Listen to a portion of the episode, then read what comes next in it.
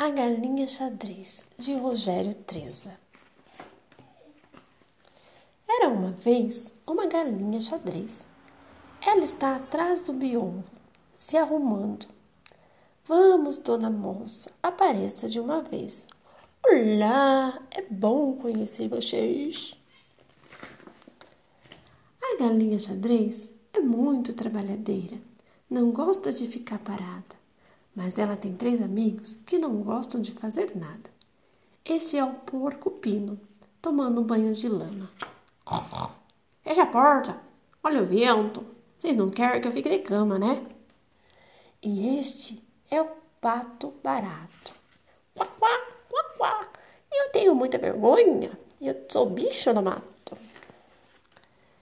E o rato rota, aonde está? Desculpe, ou fora.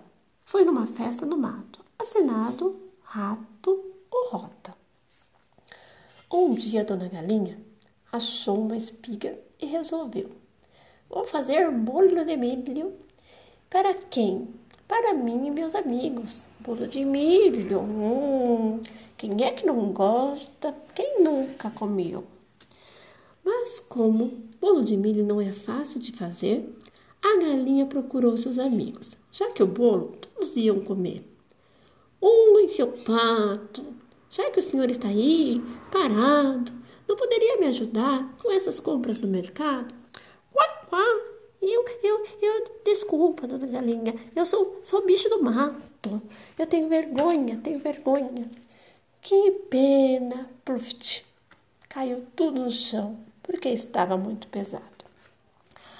A galinha foi pegar a tigela para bater o bolo da patota. Queria então a ajuda do rato rota. Saí, fui jogar bola, fui jogar pelota. Assinado Rato Rota. Mas o danado do Rota nem sombra se nota.